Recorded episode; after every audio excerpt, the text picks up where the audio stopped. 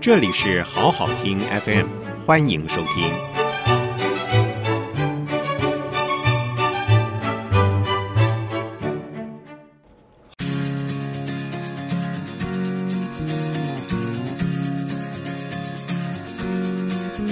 欢迎收听《迎战企业 Plus》，刘忠记主持。迎战企业 Plus，我是刘忠记。我们邀请的是安口食品机械总经理欧阳志成到节目里面来跟我们谈这个转型的愿景跟他的成果，还有他怎么样来执行。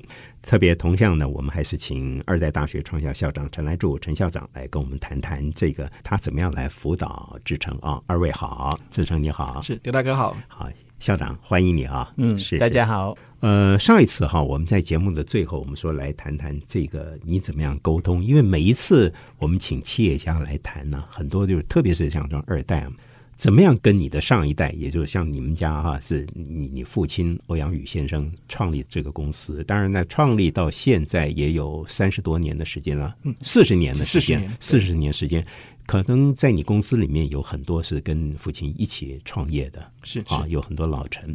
一个是怎么样沟通，第二个就是你的这个企业文化怎么样来塑造。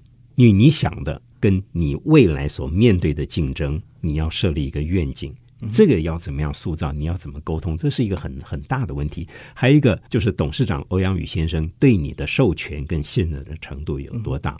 我碰到很多像二代的啊，包括我自己曾经服务的企业里面，最后拍板还都是老老板在拍板呢、我我常听到就是我弄棒回去呀，我我不惯，结果最后只要十亿以上的、五亿以上都是老老老板拍板，钱限缩了这二代他的权，嗯，所以让他觉得好像虽然我得到了授权，我得到了信任，可是我没有办法再做最终的决定，甚至说公司未来的远景，我没有办法做长远的规划。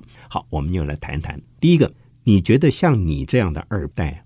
你得到多大的信任？你父亲欧阳宇董事长给你多少的授权？我们来谈谈看好不好？呃，跟我其实我运气非常好，因为我父亲，我我觉得看到很多通常中小企业，甚至我的朋友，他们家里是制造业的。我觉得第一代遇到了一个问题，就是他们很多人是技术出身，嗯，那技术出身的人很多可能会遇到一个问题，就会是他们觉得他们的产品非常的好，嗯那只要把产品做好。就会有客户来做采买。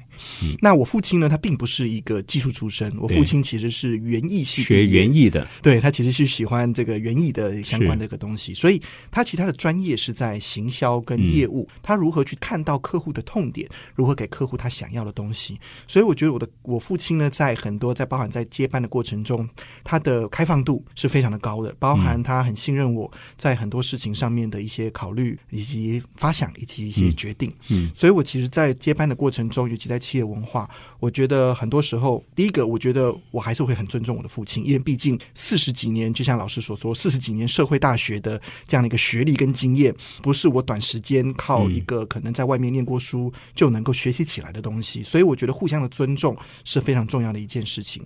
所以我包含在公司的一些使命跟未来我们接下来要走的一些方向，我跟我父亲其实做了非常，跟我父母做了非常多的沟通跟讨论。嗯那另外一块，刚刘大哥有说所说，就是我跟团队如何做沟通。我觉得很重要一点是，我其实在建立我的使命跟愿景的时候，我是带着我的团队一起来讨论，嗯我们一起去形塑一个我们对于未来的想象跟故事性。嗯我们如何把未来我们想要做的这些事情变成是一个可文字化的一个内容。那在这个情愫跟讨论的过程中，我觉得就是一个非常重要的沟通过程。那当我跟几个核心干部把这样的一个使命愿景沟通出来之后，再跟我父亲去做最后的讨论跟确认，让他也认同这样的一个这样的一个方向的时候，在接下来其实就是跟所有我的核心干部一起针对于这样的一个使命跟愿景，那我们如何达成？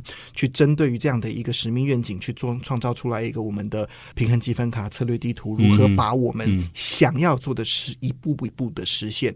因为以前很多时候一些企业家族企业没有办法做到很好的沟通，因为老板决定了一切，老板说要怎么做，或者是第一代决定要怎么做就往下走。而我现在接班的过程是，我知道怎么做，但是我希望是带着我的同仁一起把这样子执行的细节跟方法。讨论出来。其实，在讨论的过程中，其实我对我来说，其实就是一个沟通最好的一个过程。嗯哼，好，我想请教来朱校长，欧阳志成总经理，他作为一个领导人，你觉得他的特质怎么样？我问的背景是说，第一个，他碰到的是公司是他爸爸创立的，嗯啊，他有这个是有历史有经验，但是这个是包袱。碰到未来的使命，他又有未来的挑战。这中间，他作为一个从时间轴上，他是一个中间的一个断代。然后，你觉得他作为一个领导人，他具备了什么样的条件？他具备了未来的挑战是什么？我常常说，这个接班的确是一个漫长的过程，然后那接班跟转型，所以都是要一段时间，五到十年，所以不会说今天讲，明天就接。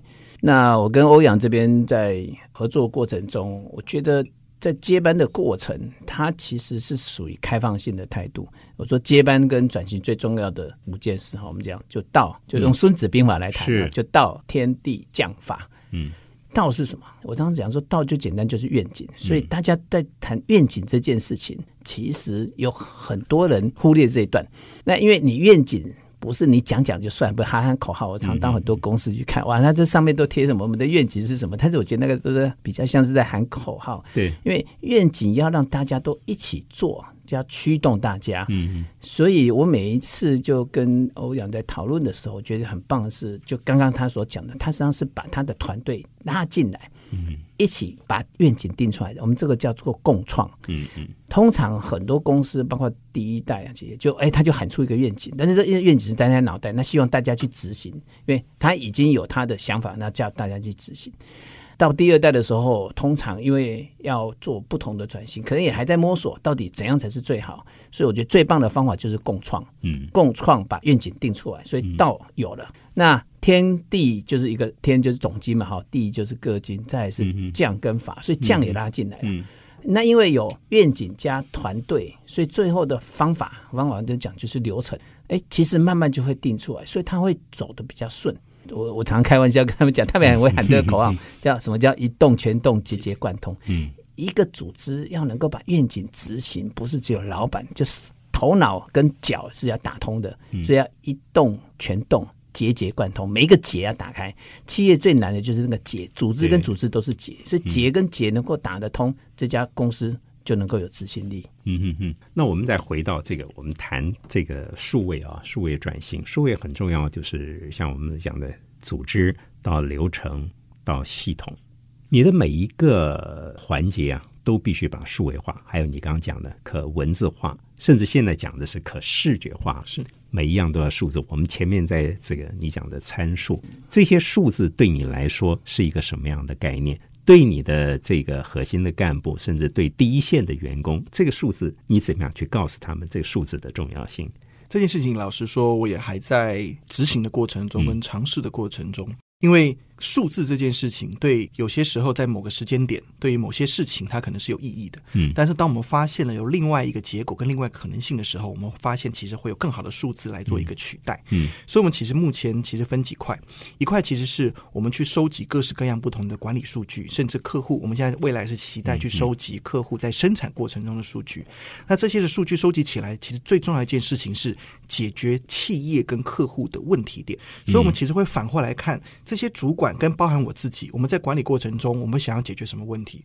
我是想要让存货降低，我是想要让我的生产效率提升，我是想要让我的交货期变短，还是我希望让我的客户在使用的稼动率能够变得更高，甚至它的完这个我们讲说它的良率变得更高？嗯，我们应该回到。客户他实际上遇到的问题点，以及公司企业领导者在管理上遇到的问题点，往这个来开启的时候，我们再来看那什么样的数字可以解决我们这样子的一个问题。所以以前我们收集到很多数据，但是我们并不知道这个数据它到底是 garbage，到底是垃圾，还是一个有价值的黄金。那我们后来发现，其实我们一直去积极抓这些数字不是有意义，而是我们就回到我们其实想要解决的问题点，把问题点找到之后，再拿这个数据来看看能不能去解决这样的问题。我们发现这样的一个数字，它才是有价值的。嗯哼，因为你们是做 B to B 的嘛，是。你们跟 B to B，就是你们的这些厂商啊，他们的这怎么样从客户那边得到的数字？你们能够从消费者口中得到这个数字吗？目前从消费者口中比较不容易，因为嗯毕竟我们中间有隔了一个呃食品制造商，嗯甚至还有一些通路，所以我们直接从客户的口中得到一些数据没有那么容易。我们顶多就是做一些客户的访谈，去了解客户的需求。那未来其实我们会希望去利用一些新科技的部分，包括 IOT 物联网、嗯跟一些其他的一些资料，我们去能够去收集到客户生产中的一个过程，来去确保客户在生产过程中能够去达到一个最好的效益。好，志成，我们来谈谈哈，因为从呃上一集到现在，我们谈到都是你的远景、你的策略、你的这个沟通。你从二零一四年接班到现在也有五年了，是总有个挫折，总有失败吧？是不是？不是那么平顺吧？挫折很多，是，来说说看，好不好？好啊，提供给我们听众参考。我觉得呃，接班过程中有分了很多不同各式各样的一个挫折。其实一个就当然是如何把呃原本我父亲的团队变成我自己的团队。嗯所以我觉得中间的沟通的过程，包含你要取得他们的认同，嗯要取得他们的信任。那这件事情其实没有那么容易，其实花了非常多的时间，然后非常多的沟通，其实来创造这件事情。那我觉得有几个比较大的一个挫折，其实一个是我们在转型过程中的一些问题点。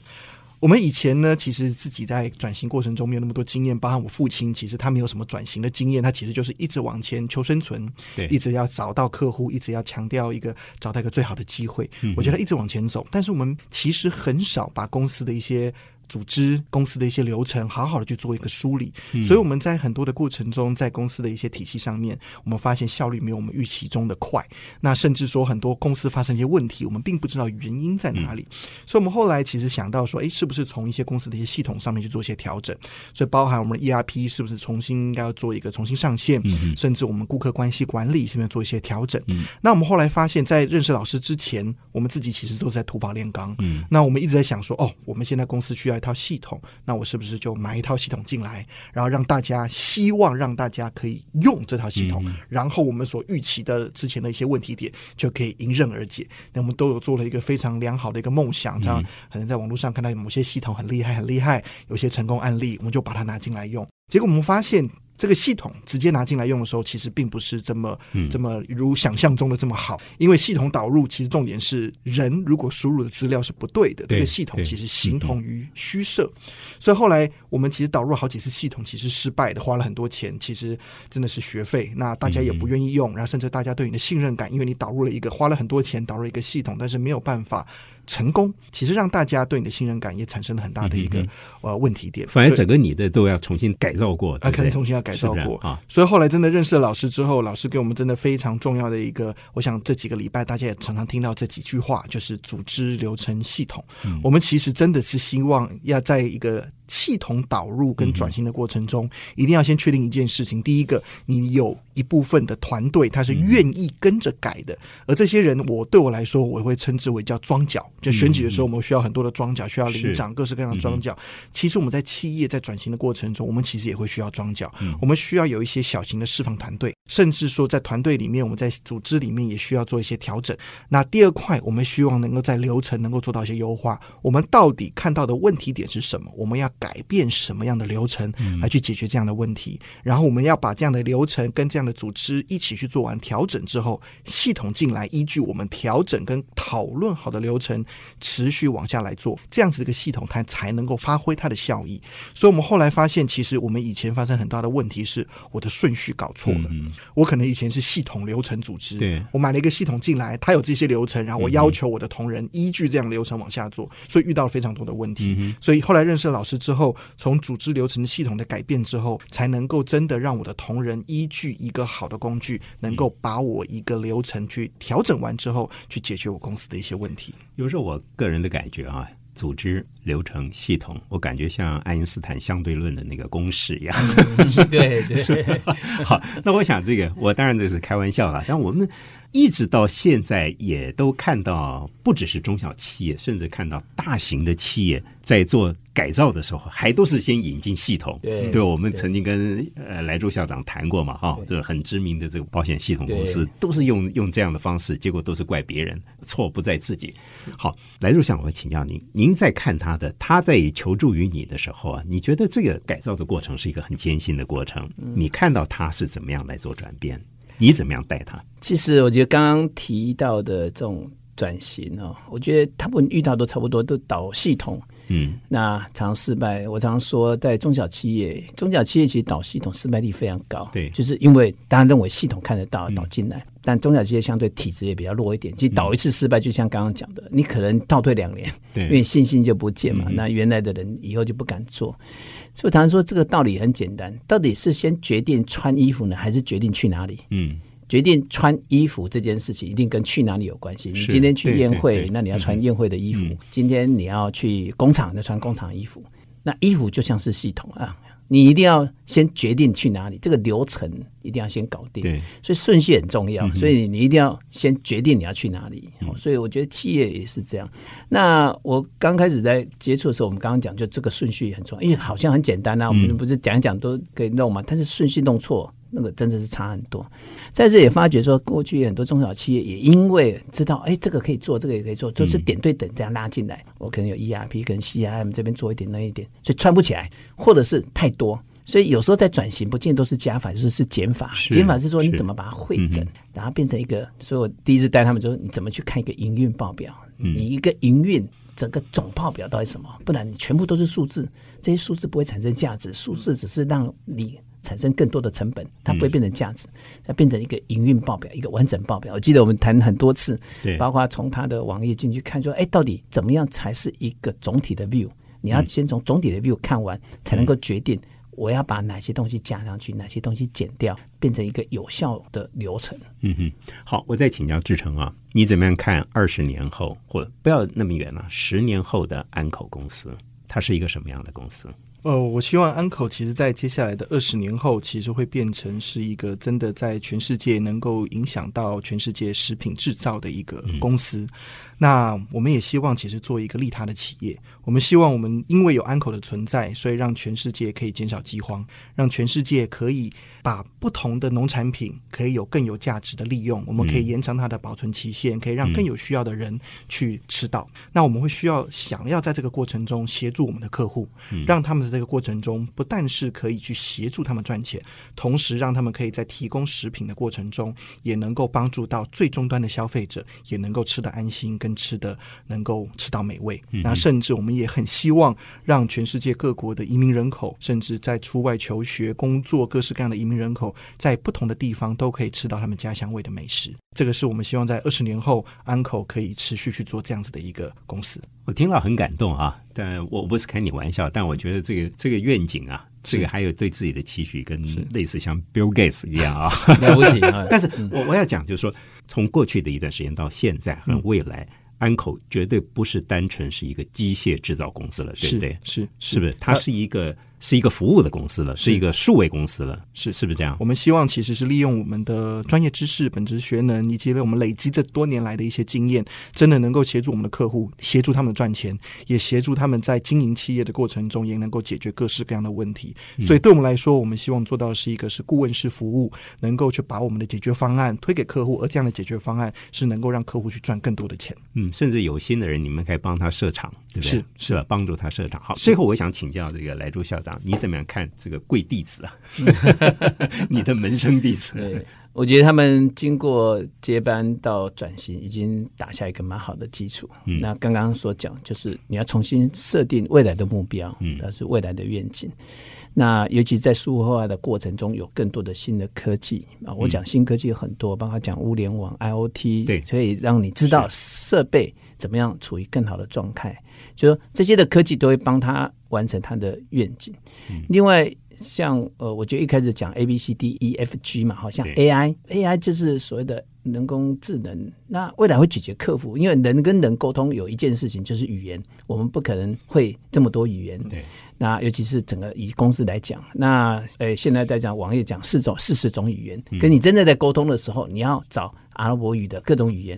其实未来这一块会有 AI 里面去解决，所以变成你真的可以跟全世界沟通，了解全世界的文化，提供真正的食品的价值。所以这里面后面还是有很多的数位转型，利用科技可以做到的。嗯，那我是一直期待他们说，哎，慢慢的，全世界所有的这些跟包馅相关的、食品相关的 recipe 都在台湾，所以台湾会变成全世界在食品的总部。我们讲这是数位总部的概念。嗯，最后再请教你，因为我们一直连续几个星期啊，都一直都是年轻的第二代企业家。嗯，你怎么样看待他们？台湾在他们身上，你觉得是是一个什么样的？他们在台湾的这个发展中扮演一个什么样的角色？我觉得他是我我们未来的希望，因为这些转型其实需要。一股持续的力量。嗯，我们常说这个转型有时候不是一年两年嘛，说要五年十年，尤其是这些变化真的很大。那他们接班就是一个承诺，我开玩笑说，他们一接承诺就是三十年。是，所以未来台湾二十年、三十年这种，因为全球的震惊改变，因为供应链的改变，因为数位科技的改变，我觉得需要一股力量。那这些二代接班就是我们未来的力量。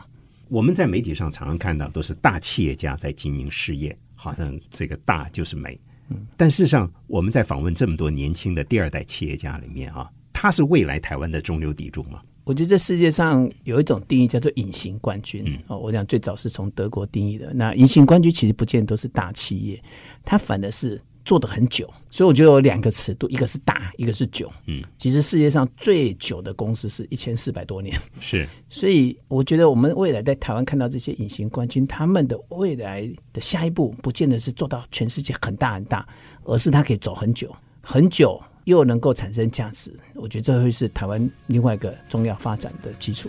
好，非常谢谢欧阳志成总经理，也谢谢校长，谢谢二位，谢谢，也谢谢您收听，再会。